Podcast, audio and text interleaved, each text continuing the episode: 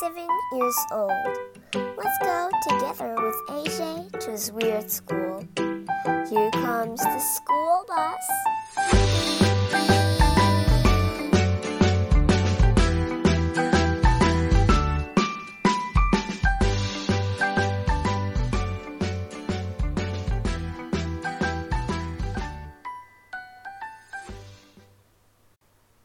Chapter 6 The Chocolate Party. When I thought about it, putting a tag on Miss Daisy's chair was a pretty dumb thing to do. Mr. Klutz went to the front of the class. I was sure he was going to bring all of us to the torture chamber in the basement. But he didn't look all that mad concerning what we had done.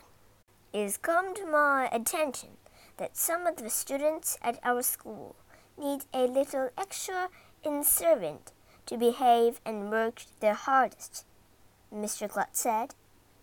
Do you know what the word incentive means? An incentive is a reward that encourages a person to work harder to achieve something, Andrea announced, all proud of herself. She thinks she knows everything. I hate her. Very good, Andrea, said Mr. Klutz. What sort of inspiration might bring out the best work in the students of your school? You could give us each a million dollars, suggested Michael. You could make summer vacation last all year long, I said. How about getting rid of homework? asked Ryan. Miss Daisy went to the front of the room. Mr. Klutz can't do those things, she said. But remember when all the students in our school read a million pages in books? And as a reward, we turned the gym into a video game arcade? That was quite successful. Mr. Klutz even dressed up in a gorilla suit for the evening, if I recall. How about a chocolate party? suggested Andrea. Yeah! Everybody yelled. Hmm, said Miss Daisy. I like that idea. We all got very excited because if there's one thing that just about everybody loves, it's chocolate. Kids start shouting out things we could have at the party like chocolate cupcakes and chocolate fudge and chocolate bunnies and chocolate ice cream and on and on and on. But wait a minute, Mr. Klutz said. What are you going to do to earn this chocolate party? We could read another million pages, suggested Ron. We did that already, Emily said. How about a million math problems? I said. What a wonderful idea, Miss Daisy beamed. Ever since we taught her how to add and subtract, Miss Daisy loved math. Math is hard, Ryan said. How about a hundred math problems? One million math problems, Mr. Klutz insisted. That's my final offer. Take it or leave it. We'll take it, we all yelled. Agreed. If the kids in our school do one million math problems, all for a party with so much chocolate you'll be sick for a week. I'll bring the bonbons, Miss Daisy volunteered. Hooray! We all yelled, except for Ryan, who looked all mad. I'm not going to spend my free time doing math, Ron said. I hate math. I won't do extra math if you kiss a pig on the lips. Okay, as an adding incentive, Mr. Klutz said, on the night of the party, I'll kiss a pig on the lips. Have a nice day. All right. What a cool, wacky guy Mr. Klutz is. He is the coolest principal in the history of the world. Chapter 7 Teacher for a Day The news about the big chocolate party blew through the school like a hurricane. Even kids who were allergic to chocolate wanted to go, just so they could see Mr. Klutz kiss a pig on the lips. Where is he going to get a pig? Ryan asked during lunch the next day. He could try AJ's house, Andrea said. That's so funny I forgot to laugh, I said. I'm not entirely sure that pigs have lips, said Emily. Of course they have lips, I insisted. If they didn't have lips, how could they whistle? You know, Ryan pointed out, Mr. Klutz is just trying to trick us into doing lots of math problems. That's why we're having a chocolate party. Who cares? Michael said. As long as we get the chocolate. I think that only students who do math problems should be allowed to come to the chocolate party, said Andrea. Could you possibly be more boring? I asked her. As it turned out, everybody was doing math problems. The whole school started to do math problems like crazy. Even Ryan. You would have thought that Mr. Klutz was giving us gold and diamonds instead of chocolate.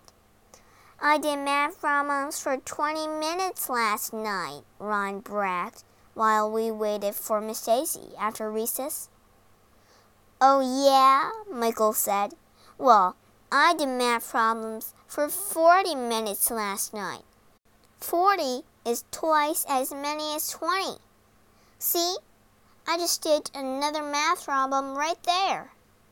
Well, I did math problems for an hour last night, I said. That's 50 whole minutes. An hour is 60 minutes, dumbhead, Andrea told me. I was going to tell her that 60 minutes was a TV show my parents watch. But Mr. Klutz suddenly burst into our classroom.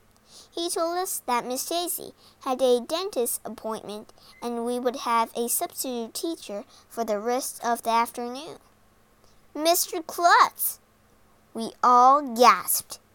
You're not a teacher, I told him. I used to be a teacher, he said.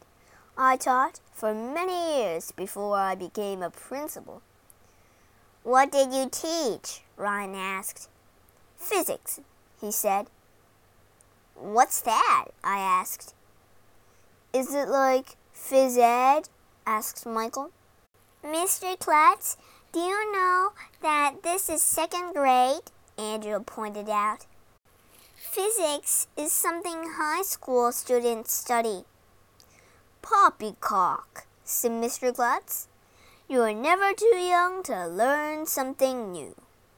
You may find out you're smarter than you think. Well, if you say so.